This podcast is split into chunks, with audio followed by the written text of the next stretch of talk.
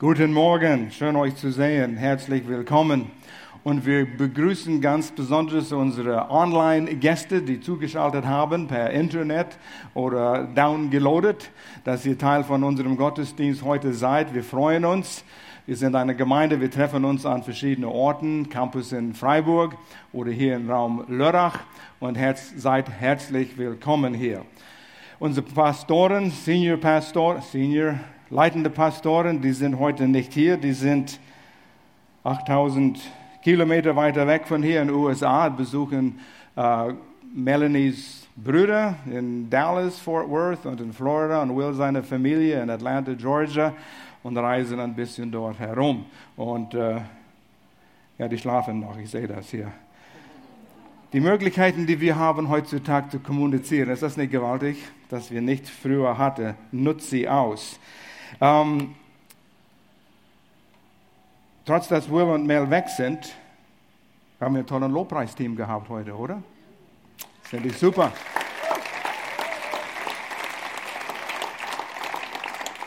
Teams sind wertvoll. Hat mich gefreut, Lukas zu sehen. Studiert mit Claudia, frisch verheiratet, nicht so lange her verheiratet jetzt. Ja, Moment, wir sind 48 Jahre verheiratet. Wie lange bist du verheiratet?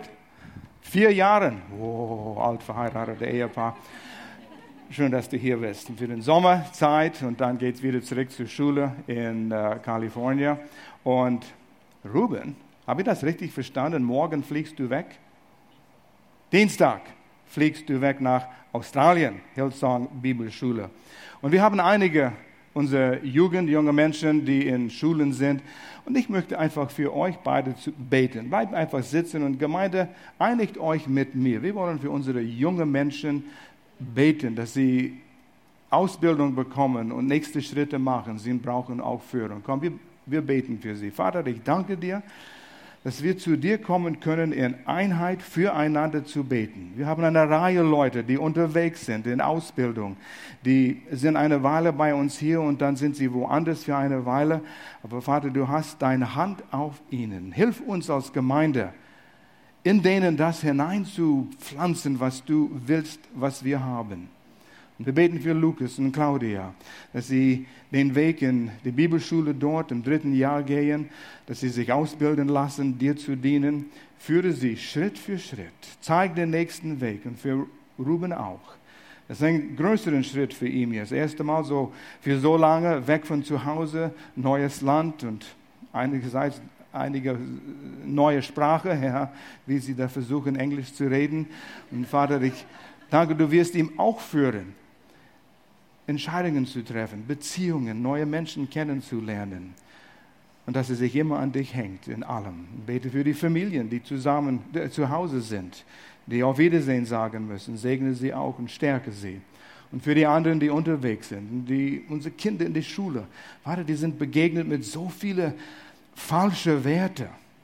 Hilf uns als Gemeinde durch Kinderdienst und durch Gottesdienste, dass die Eltern die Werte, die Kinder geben, die sie brauchen, siegreich in diese Welt durchzukommen. Weil du hast uns alles gegeben in deinem Wort. Und danke für deine Gegenwart im Gottesdienst hier. Danke dir für deinen Geist, der uns führt und lehrt. In Jesu Namen. Amen. Amen. Ähm, nächsten Sonntag ist Stefan Steinle hier. Wer kennt Stefan Steinle? Einige Reihe Leute, der kommt einmal im Jahr oder so. Und der ist ein Mann, den man erleben muss. Ein Mann mit der großen Stimme, der begeistert ist von das, wovon er spricht und glaubt. Und er wird hier sein. Ich hatte das Vorrecht, also Stefan kennen wir schon lange, lange bevor wir in diese Gebäude waren. Vor 20, 25 Jahren kannten, haben wir ihn kennengelernt. Und er hatte das Vorrecht, im Herbst zusammen mit Werner äh, Sebald nach Pakistan zu fliegen, eine Woche dort mit ihm zu dienen, einfach zu sehen, was Gott auf die andere Seite der Welt tut. Das ist gewaltig. Und Stefan ist sehr viel in Indien und Pakistan gewesen.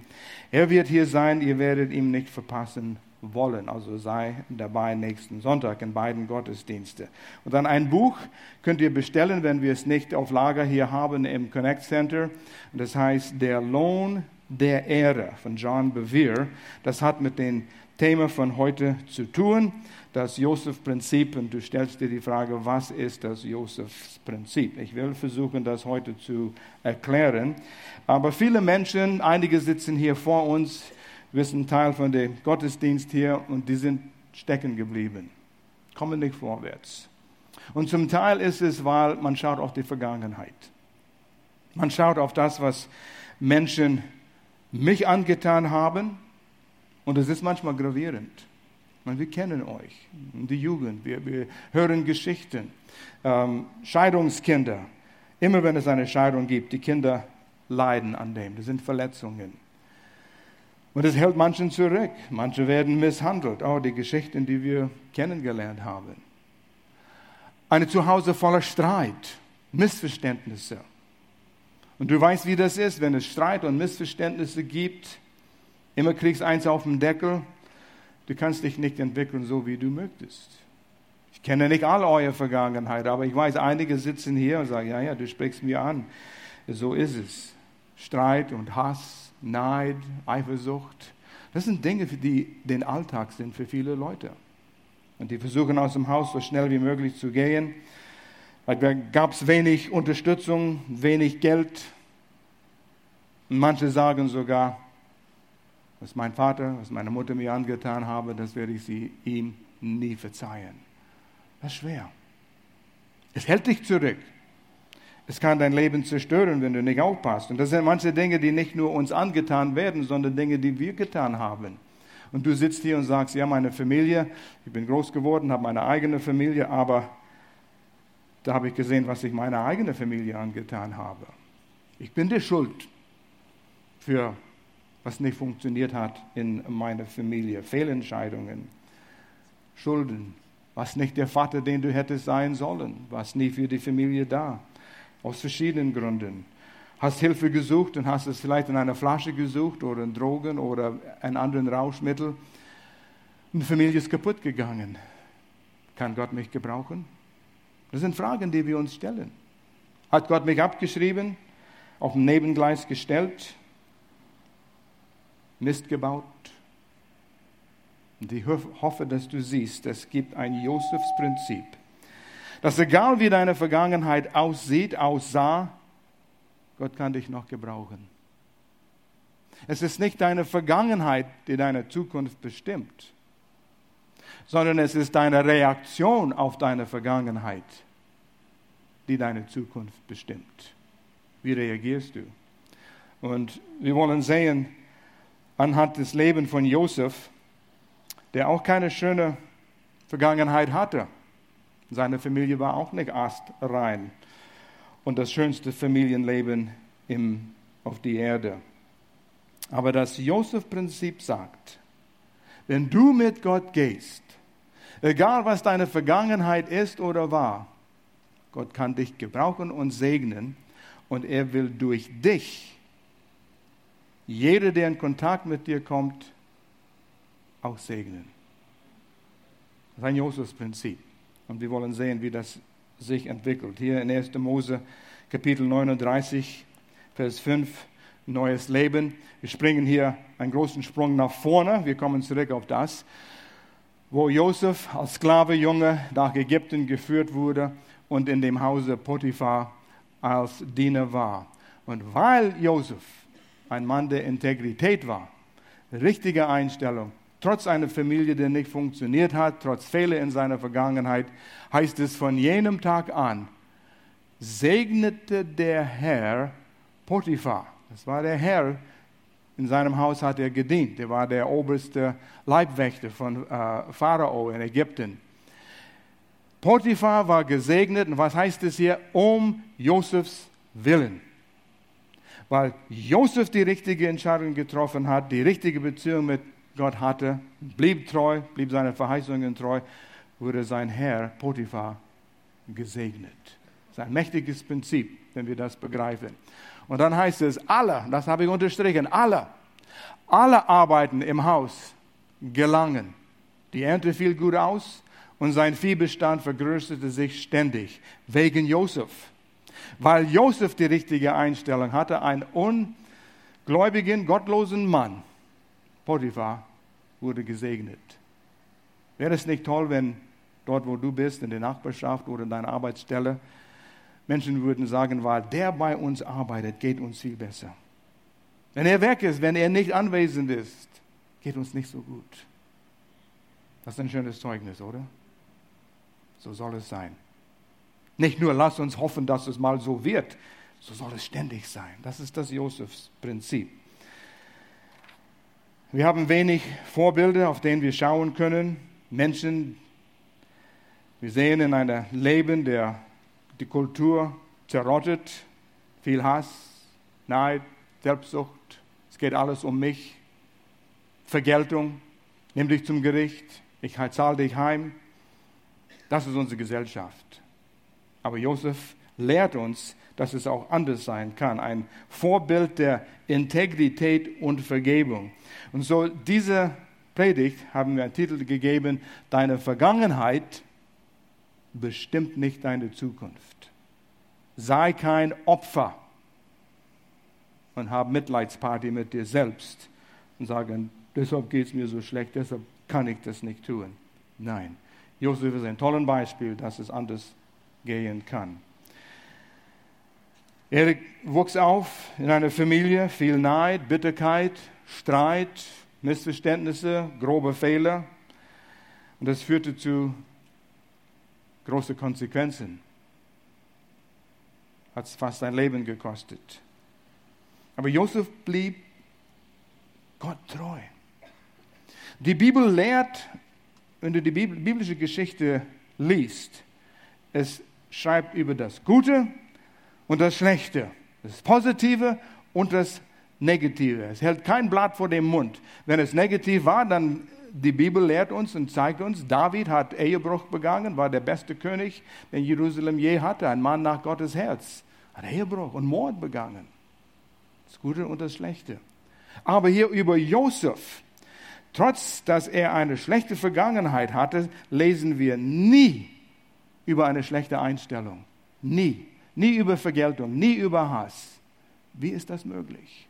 Wie ist das möglich? Ich hoffe, wir können einiges lernen über Josef und wieso er so eine Haltung behalten könnte. Aber um Josef zu verstehen, müssen wir auch seine Familie verstehen, sein Vater Jakob.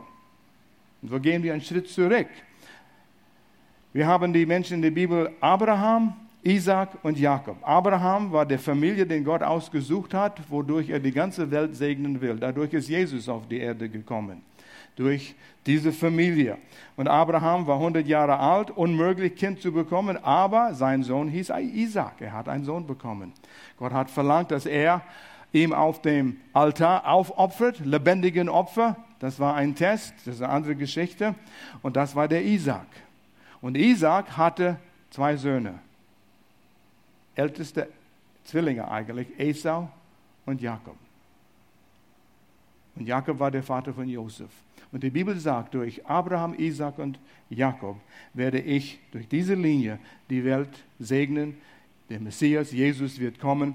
Das ist Gottes Plan, Gottes Wille. Und so sehen wir Gottes Plan am entwickeln vor unseren Augen, was Josef nicht verstanden hat. Und so Josefs Vater, Jakob, hat grobe Fehler gemacht in seiner Familie. Heutzutage haben wir Familienväter, viele sitzen hier oder du bist in einer Familie groß geworden. Wo lernt man, wie man einen guten Familienvater sein soll? Wo lernt man über was ist richtig in einer Familie? Wie kann man seine Kinder richtig erziehen? Unsere Gesellschaft macht alles kaputt. Die wissen nicht mal, was eine Ehe ist. Und die versuchen in alternative Wege etwas, was sie Ehe nennen, zu entwickeln und hoffen, dass sie etwas Glück haben, aber haben noch weniger Glück und mehr Probleme. Also Gott hat uns in seinem Wort diese Anweisungen gegeben, wie es funktioniert und hat uns Verheißungen gegeben. Haltet euch an meinem Wort und es wird euch gut gehen. Wir haben das Justus-Prinzip schon kurz auf dem Leinwand gesehen. Jakobs Name, wenn du die hebräische Wurzel nimmst, heißt Betrüger Schlitzohr. Schöner Name, ja? Wie wäre es, wenn, hey, Schlitzohr, Hey, Betrüger. Jedes Mal, wenn jemand deinen Namen nennt, bist du daran erinnert, du bist ein Schlitzer und du bist ein Betrüger. Nicht sehr schön, aber so war das. Jakob betrog fast jeden, den er begegnete. Er betrog seinen Bruder, seinen Bruder aus dem Geburtsrecht. Das war sehr, sehr wichtig in der Gesellschaft im Osten. Und das ist immer noch sehr wichtig. Und Esau, der älteste Bruder, hätte den Geburtsrecht bekommen. Das hat mit Besitz zu tun, Erbschaft und Autorität und viel Segen. Esau, äh, Jakob wollte das haben. So zusammen mit seiner Mutter haben sie Esau betrogen. Lies die Geschichte. Es ist ganz interessant in 1. Mose, wie sie das manipuliert haben. Und Esau war sauer. Aber Jakob hat es bekommen. Und nicht nur den Bruder hat Jakob betrogen, auch sein Vater, sein sterbender Vater hat er, er heißt Bruder und Vater, betrogen. Wie Jakob das getan hat mit seiner Mutter. Das ist ganz interessant, leider schlecht, aber ganz interessant, wie sie das gemacht haben. So, Esau wollte Jakob umbringen. Jakob meinte, es ist Zeit, nach Hause zu verlassen. Und so ging er zu Onkel Laban, einige Kilometer weg, und fing an, für seinen Onkel zu arbeiten. Und so lernen wir einiges über Jakob und seinen Onkel Laban. Da gab es ständige Streit. Sein Onkel war so wie Jakob war. Die versuchten einander immer auszutricksen. Jak ähm, Laban hat Jakobs äh, Lohn, sein was er bezahlt hat, zehnmal gewechselt und versuchen ihm auszutricksen. Und diesen ständigen Streit, das ging das ging. Als Jakob zu seinem Onkel ging, an den Brunnen außerhalb der Stadt, wo die Schafe alle Wasser bekommen haben, traf Jakob eine hübsche, schöne Mädchen. Und er wusste nicht, was ihm erwartet, aber wow, Herr, wo bin ich gelandet hier? Schau sie mal an, die muss ich haben. Das ist ein bisschen, als ich nach der Bibelschule ging, einige kennen ein bisschen von der Geschichte in Kanada auf der Tiefebene, minus 30 Grad. Ich ging dort, um die Bibel zu studieren, nicht eine Frau zu finden. Ich war schüchtern, ich hatte ein wenig mit Mädchen zu tun gehabt. Aber in den ersten Wochen habe ich diese Gloria Jans gesehen. Wow. Ich kam von sie nicht weg, ich musste sie haben. Drei Jahre lang haben wir uns gekannt dort auf der Bibelschule und ich habe sie geheiratet und das war 48 Jahre her und wir sind immer noch verheiratet und glücklich verheiratet. So diese Dinge geschehen. Und so Jakob sieht dieses Mädchen, Rahel hieß sie, und äh, wollte sie näher kennenlernen. Und sie ist dann äh, von Laban die Tochter. Und so sagte er zu Laban, wenn ich für dich arbeite, kann ich die Rachel haben als meine Frau. Ja, du kannst sieben Jahre für mich arbeiten. Nur sieben Jahre. Ich hätte sieben Jahre auch für Gloria gearbeitet, wenn das mir das gekostet hätte. Aber so war es in der Zeit. Und so sieben Jahre kommt der Hochzeit. Und ich weiß nicht, wie das war mit der Verschleierung und Alkohol getrunken. Ähm, Jakob wacht auf am nächsten Morgen nach der Hochzeit und merkt, dass neben ihm in seinem Bett ist Lea, die Schwester von Rachel. Moment, ich habe die falsche geheiratet. Laban, du hast mich ausgetrickst. Und er sagt, bei uns ist es Sitte, die Älteste muss zuerst äh, geheiratet, verheiratet sein, bevor die Zweite. Und Lea ist die Erstgeborene. So musst du erst Lea heiraten und dann kannst du die Rachel haben. Oh, da war er bös. Und so haben sie ausgemacht, okay, nochmal sieben Jahre arbeiten. Und das war sein Lohn für die nächsten sieben Jahre. Und dann kriegst du die Rachel. Er hat nochmal sieben Jahre gearbeitet und hat Rahel bekommen. Rahel war leider äh, unfruchtbar und äh, konnte nicht Kinder kriegen. Jakob war nicht sehr empfindsam und die haben sich immer gestritten über äh, die Unfruchtbarkeit. Und Rahel sagte, Jakob, gib mir Kinder. Und Jakob sagt, ja, wie ist das möglich? Tu alles, was ich kann. Liegt an dir, Rachel. Und so haben sie viel Streit gehabt. Endlich hat Rachel gesagt, nimm meine Dienstmädchen und bekomm Kinder mit sie und die werden wir als unsere Kinder annehmen. Und das war Sitte in der Zeit. So, okay, urteil sie nicht nach 20, 21. Jahrhundert äh, Kultur, den wir haben. Das war gang und gäbe, wenn eine Frau unfruchtbar war. Aber Jakob war nicht so sehr empfindsam zu ihrer Situation. Ähm, die Dienstmädchen hat ihm Kinder gegeben. Erste Frau Lea hat sechs Söhne, eine Tochter und vier Söhne mit Leas Dienstmädchen gehabt. Er hat Kinder, aber Rachel hat keine. Es war immer eine Schande, wenn eine Frau unfruchtbar war. Und so gab es Probleme, gab es Herausforderungen.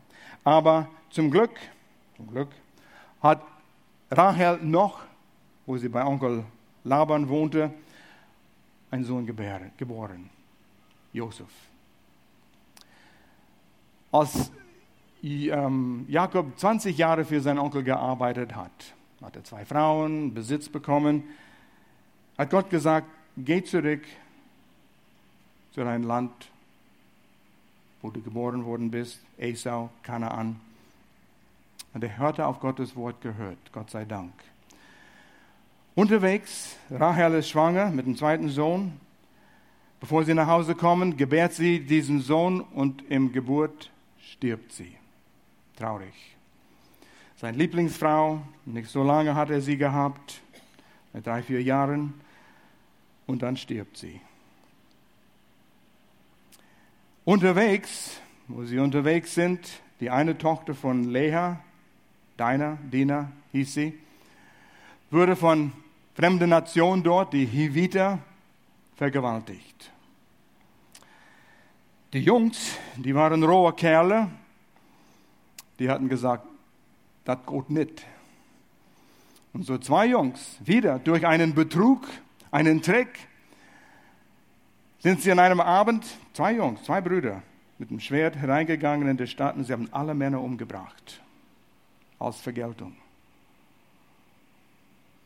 Dann sind sie abgehauen mit den Frauen, die Kinder und Besitz von was übrig blieb. Und das war gang und gäbe auch. Die haben das aus ihrem eigenen Besitz genommen. Unterwegs, kurz nachdem Rahel stirbt, bleibt ihr Dienstmädchen Bila noch übrig, die die Kinder geboren hat. Und der älteste Sohn, Ruben, begeht Ehebruch mit diesem Dienstmädchen. Das war genauso wie als wäre es eine Frau von äh, Jakob. Das war wie Ehebruch. Moment, was für eine Familie war das? Sie bringen einen Staat um, alle Männer. Ehebruch. Jakob trauert noch für seine, über seine Frau. Und wir lesen nichts in der Bibel, dass Jakob irgendwas unternahm wegen Rubens Ehebruch. Nichts steht geschrieben. Bis Jakob am Sterbebett liegt und will seine Söhne segnen, dann spricht er das an. Er wusste schon davon, aber er tat nichts. Ein passiven Vater, der seine Kinder nicht richtig erzieht, wird große Konsequenzen ernten von seiner Passivität. Wo haben wir das hier? Ruben begeht Ehebruch. Sie kommen an in Kanaan und dort bauen sie ihre Familie auf. Ich kann jetzt schon sagen, der hat Frieden mit Esau gemacht. Eine ganz tolle Geschichte auch. Wir haben nicht Zeit, alle Details zu durchsprechen, aber liest die Geschichte. Ich saß auf meiner Terrasse dort abends und habe das gelesen. Es war so spannend, nochmals das neu zu lesen. Nimm verschiedene Übersetzungen, nimm moderne Übersetzungen und lies es und du wirst sehen, wow, rauf und runter, Höhen und Tiefen und Gewalt und Frieden und alles Mögliche steht dort geschrieben. Und dann lesen wir über einen groben Fehler, den Jakob gemacht hat. Und ich weiß, einige heutzutage machen diesen Fehler auch. Josef war Jakobs Lieblingssohn. Und manchmal sagt man das nicht, aber man benimmt sich so. Man hat ein Lieblingskind. Und wie man das zu Ausdruck bringt, ist ganz verschieden. Aber die anderen Kinder merken das.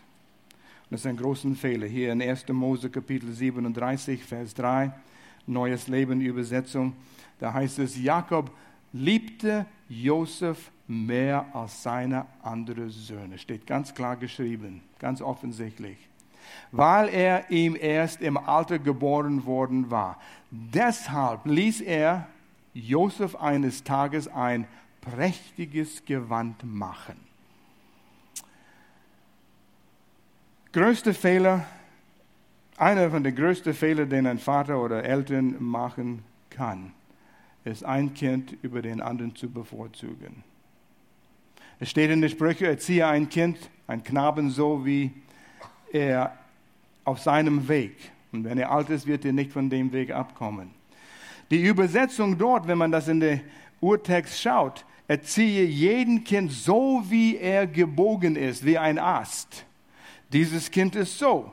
Und dieses Kind ist ein bisschen anders. Und dieses Kind ist wieder anders. Und muss jedes Kind gerecht erzogen werden. Wir hatten drei verschiedene Kinder.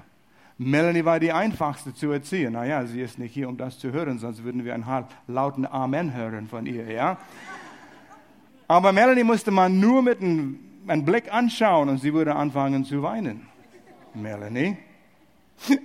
Erst wurde die Nose, Nose, Nase rot, die Augenbrauen rot. Da kamen die Tränen schon. Die Älteste, da muss man ganz hart sein. Und der Jüngste, oh, das war eine andere Geschichte. Aber jedes Kind war anders. Und so muss man lernen, kindgerecht jedes Kind zu erziehen. Und wenn Eltern sagen, wir ziehen all unsere Kinder gleich, Vorsicht, Vorsicht. Ja, es sind einige Prinzipien, die sind gleich. Ehrlichkeit, Respekt, das schon. Aber wie wir das anwenden, es kann ganz verschieden sein. Okay, er machte ein prachtvolles, prächtiges Gewand.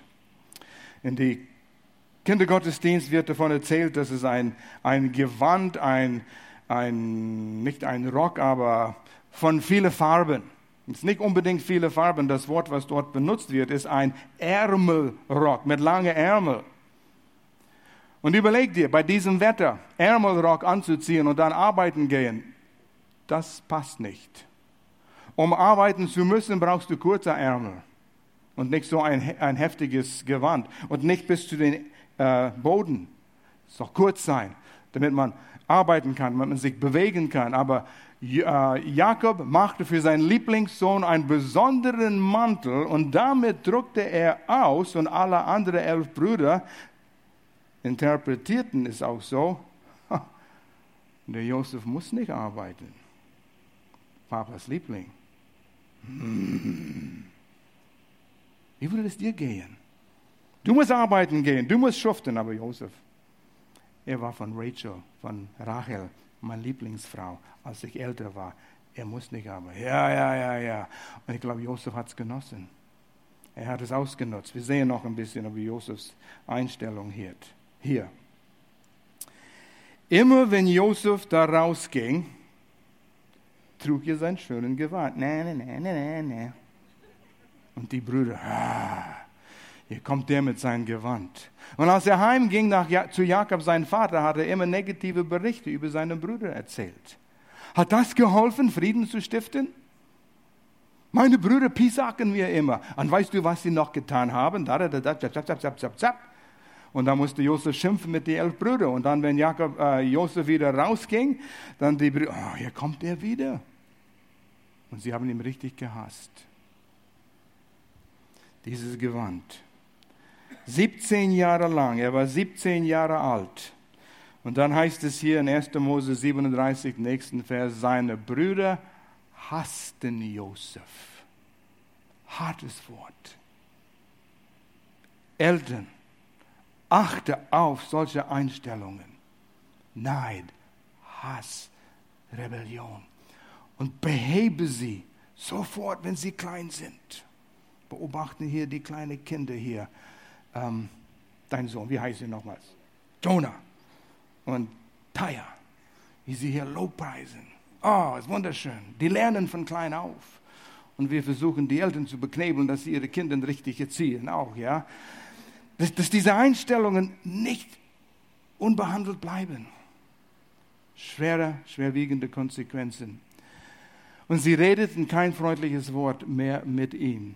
Stell dir mal vor, vielleicht bist du in eine, so einem Zuhause groß geworden mit Hass, wo deine Geschwister dich so gehasst haben,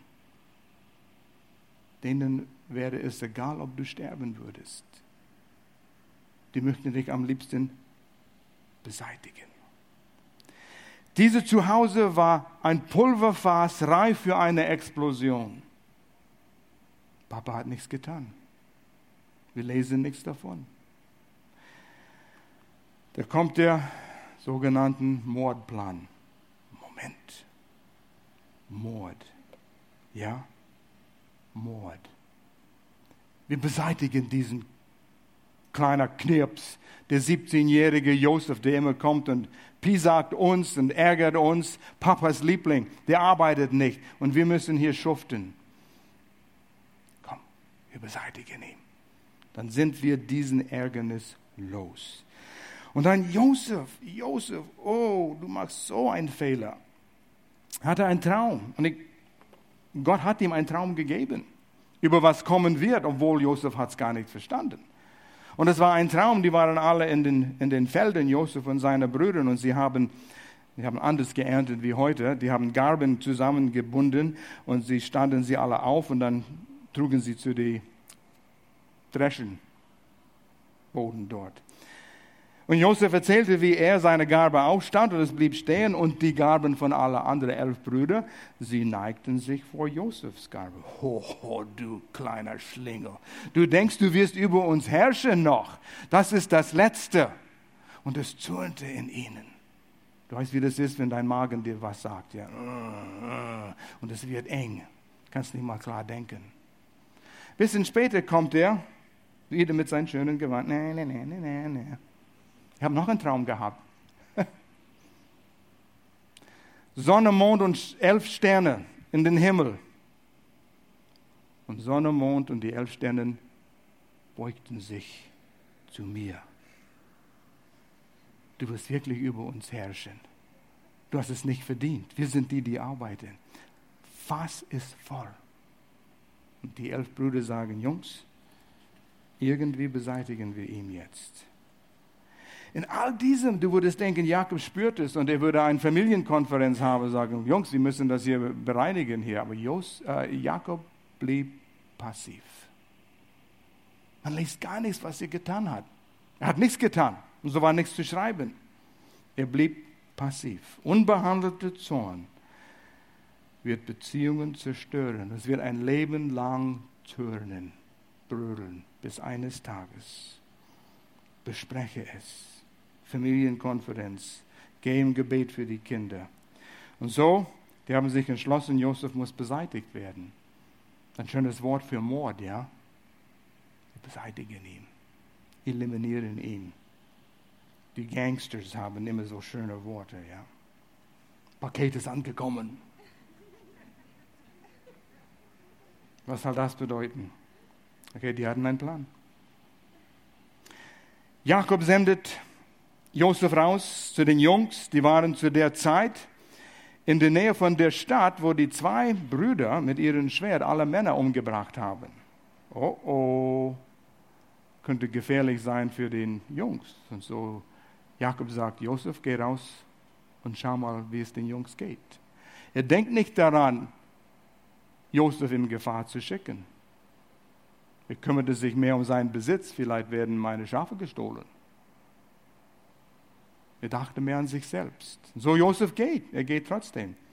Und die Brüder sehen, der Träumer, der kommt mit seinem schönen Gewand, der denkt, er wird über uns herrschen. Gefahr überall von seiner eigenen Brüder. Und sie hatten sich fest entschlossen, ihn umzubringen. Die Brüder. So, Ruben sagt, nein, wir bringen ihn nicht um, wir werfen ihn in diesen trockenen Brunnen hier und behalten ihn hier eine Weile. Dann überlegen wir, was wir tun. Und so haben sie ihn in den Brunnen geworfen, diesen schönen Gewand abgerissen. Und während Ruben der Älteste, der ein bisschen Verantwortungsgefühl hatte, weg war, ich weiß, kümmerte sich um etwas, die anderen Brüder merkten, hier kommt ein Karawan von Kamelen, von Geschäftsleuten, eine Bande, von, die waren nicht die ehrlichsten Menschen, die waren Händler, die waren Räuber unterwegs nach Ägypten. Und die Jungs sagen, hey, wir bringen ihn nicht um, sonst haben wir Blut auf unseren Händen. Wir verkaufen ihn. Dann haben wir wenigstens etwas von ihm. ja, das ist, was wir machen. Wir verkaufen ihn als Sklave in Ägypten.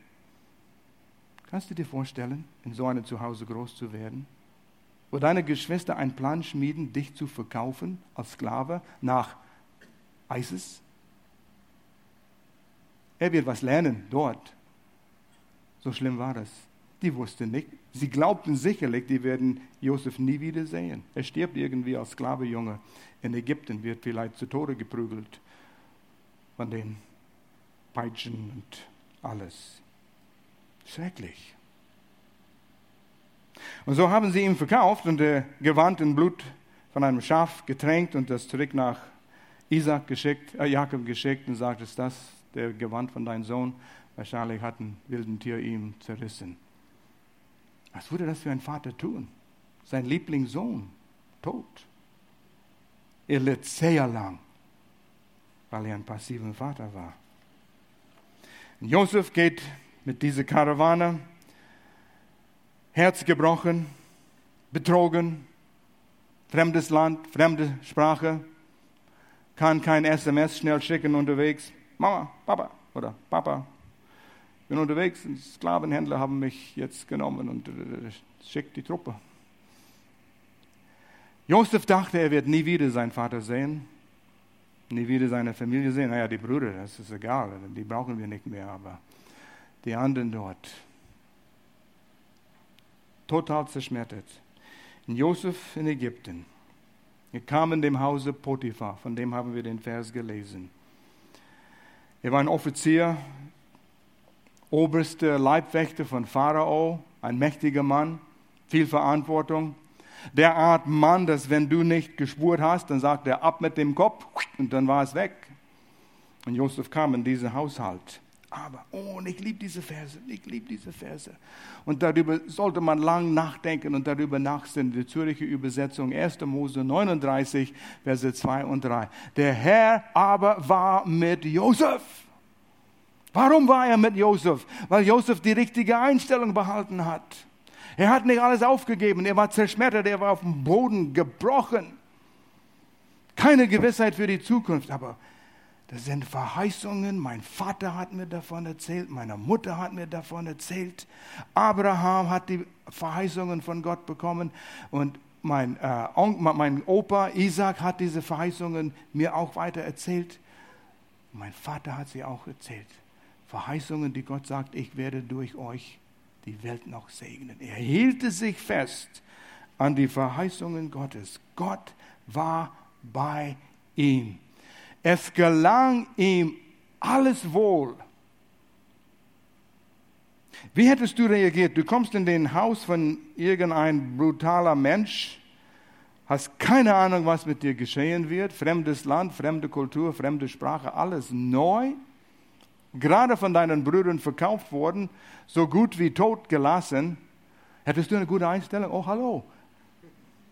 Du bist der Hauptleibwächter. Oh, wie kann ich dir dienen? Kann ich die Schuhe putzen? Puh, der Wut, der in ihm hätte sein können.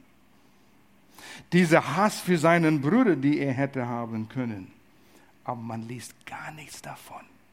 Man liest, und der Herr war bei Josef. Wow. Nur einer, der Zeit mit dem Herrn, der Zeit mit Gott und seinem Wort verbringt, kann so eine Einstellung haben. Und da heißt es, und es gelang ihm alles, alles wohl, und er blieb im Haus seines Gebietes des Ägyptes. Und sein Gebieter, Potiphar, sah, dass der Herr mit ihm war. Was hat er gesehen? Er sah sein Benehmen, sein, was er tat. Er sah der Segen auf alles, was er tat, wie alles gedeihte. Die Felder, die Vieh, zu Hause, alles. Er setzte alles unter, wenn man die nächste Verse liest, alles, was Potiphar hatte, hat er unter Josefs Obhut gebracht. Hat ihm völlig vertraut. Wow. Was für eine Einstellung muss man haben, um das zu erreichen? Das wäre ein Wunder. Und sein Gebieter sah, dass der Herr mit ihm war und dass der Herr alles, was er tat, in seiner Hand gelingen ließ. Alles, alles, alles. Das ist ein Zeugnis. Und wenn du mal vielleicht Stellen wechselst und du gehst zum Chef und du sagst, kann ich ein Zeugnis von dir haben für, ich ziehe weg und habe eine andere Stelle hier und der schreibt so ein Zeugnis. Man hat gesehen, dass bei diesem Mann, der bei uns gearbeitet hat, da war etwas am Wirken. Gott musste bei ihm gewesen sein. Das ist nicht normal, wie er sich benommen hat. Er war so ein treuer Kerl. Er war so vertrauenswürdig und alles, was er tat, das gedeihte. Er, hatte, er war immer aufrichtig und die Integrität könnte nicht besser werden. Puh. Und er trug dieses Leid mit sich. Von seinen Brüdern verkauft als Sklave. Genau wie Mord. Josef hat nicht das große Bild gesehen. Er wusste nicht, dass Gott einen Plan hatte. Hinterher ist man immer kluger, oder? Dann sieht man das. Gott brauchte einen Mann in Ägypten. Eine Hungersnot kommt. Wäre der Mann in Ägypten nicht am richtigen Platz zur richtigen Zeit, wäre das ganze Volk, was man Israel nannte, verhungert und ausgelöscht und da wäre kein Jesus. Wow. Was alles hing an diesem jungen Mann, Josef. Und er hatte die richtige Einstellung. Man weiß nicht, was aus deinem Leben geschieht. Oh, ich denke, eines Tages werden wir in den Himmel sein, in der Ewigkeit. Und ich weiß nicht, wie das sein wird. Das wird besser als WLAN, das wird besser als Internet sein, aber wir werden irgendwie Verbindung, Verknüpfungen mit allen haben. Und wir werden sehen, alle, die mal zum Glauben gekommen sind durch die Gemeinde hier und wie sie gewachsen sind und wie sie weitergezogen sind und ihre Familien sind zum Glauben gekommen und durch diese Familien sind andere Menschen zu Gott gekommen und haben ihre Sündenvergebung empfangen, ein neues Leben und sie gedeihten auch und oh, die Kreise, die das zieht. Darauf freue ich mich. Aber jetzt sehe ich es nicht. Und du siehst es auch nicht. Aber Gott hat einen Plan. Und so, er brauchte einen Mann dort. Aber Gott, du hättest es ein bisschen einfacher machen können, oder? Gott nimmt das, was du durchmachst. Egal was es ist, wie schlimm du denkst, es ist. Und er macht was Gewaltiges aus dem. Vielleicht wurde vieles an dir angetan. Und Gott kann das nehmen und er kann das umdrehen und in was Gewaltiges, Gutes machen. Oder du hast vielleicht Schlimmes getan an anderen. Du warst nicht der Vater, Ehemann, den du hättest sein sollen. Bring das zu Gott. Er kann das auch in Ordnung bringen. Wir sehen in, in Jakobs Leben auch, dass Jakob, der Vater, den wir so mit ihm geschumpfen haben, wie, er, wie Gott ihm gebraucht hat. Er hörte Gottes Stimme, wo Gott sagt, geh zurück nach Hause. Er hörte auf Gottes Stimme. Und das ist so wichtig, dass wir das tun. In 1. Mose Kapitel 3, äh 31, Vers 3, da sprach der Herr zu Jakob, als er noch bei Onkel Laban war, kehre zurück ins Land deines Vaters und deines Großvaters und zu deinen Verwandten, ich will mit dir sein. Wir haben gerade gelesen, der Herr war mit Josef, der Herr war mit Jakob. Der Herr ist mit uns. Wenn wir unser Vertrauen auf Jesus gesetzt haben, er sagt, ich habe Verheißungen gegeben, du hast mich vertraut. Wir sind in eine Blutbundbeziehung gekommen. Du hast mir was versprochen, mein, dein Leben mir zu geben. Ich verspreche mir dein Leben dir zu geben sagte Jesus auf dem Kreuz. Ich bin bei dir, Matthäus 28, Vers 20. Ich bin bei dir alle Tage. Und das ist eine andere Predigt, aber das wühlt in mir so sehr. Wir lesen manchmal etwas in der Bibel. Oh ja, ist toll, gut, ne? Jesus ist bei mir alle Tage. Bis etwas geschieht und eine Rechnung kommt und, oh Gott, wo bist du? Warum ist das mir geschehen? Hast du nicht gerade gelesen und ausgesprochen, Gott ist bei dir alle Tage? Ja, ja, ja, aber, aber, aber. Gott sagt, ich bin hier dir zu helfen. Ja, aber wie schaffe ich das? Gott sagt, lass mir das für dich schaffen. Na ja, träum weiter. Wir glauben nicht das, was wir lesen. Das sind Verheißungen, die Gott uns gegeben hat. Und wenn wir glauben, das schenken, dann setzt Gott die Kraft frei. Wir setzen es frei durch unser Vertrauen auf sein Wort. Und zu oft lesen wir sein Wort und wir vergessen es. So wie man hört eine Predigt wie heute, man fährt nach Hause und bis man nach Hause ist, man hat 75 Prozent vergessen und morgen hat man 24 Prozent von das Rest vergessen. Ja, oder ich bin genauso. Wir müssen uns anstrengen. Gott, was hast du gesagt? Was sind die Verheißungen? Gott kann einen Haufen Mist nehmen und Dünger daraus machen, damit Zeug daran wachsen kann. Egal was für Mist du gebaut hast. Er braucht nur deine Hingabe. Als, als Jakob unterwegs war von Onkel Laban zu Kanaan, begegnet dir in der Nacht einmal einen Engel. Und er kämpfte mit diesem Engel die ganze Nacht durch. Ah, ah, Jakob war ein starker Mann. Und zum Schluss hat der Engel ihm in der Hüfte getroffen und er wurde gelähmt. Jakob, hör auf! Nicht immer deinen eigenen Weg. Du wirst immer durchboxen, es geht immer um dich. Was einen Vorteil kannst du haben? Jetzt hör auf und hör auf mich. Gott sagt, ich habe einen Weg für dich.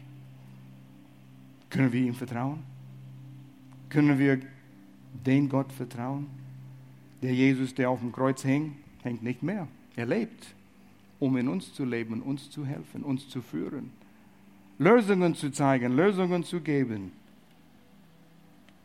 Oh, die Geschichte ist eine tolle Geschichte noch, wie das weitergeht. Und wir werden in den nächsten Wochen einige dieser Dinge noch äh, erforschen. Also komm mit. Aber lass uns vor dem Herrn gehen. Lass uns beten jetzt.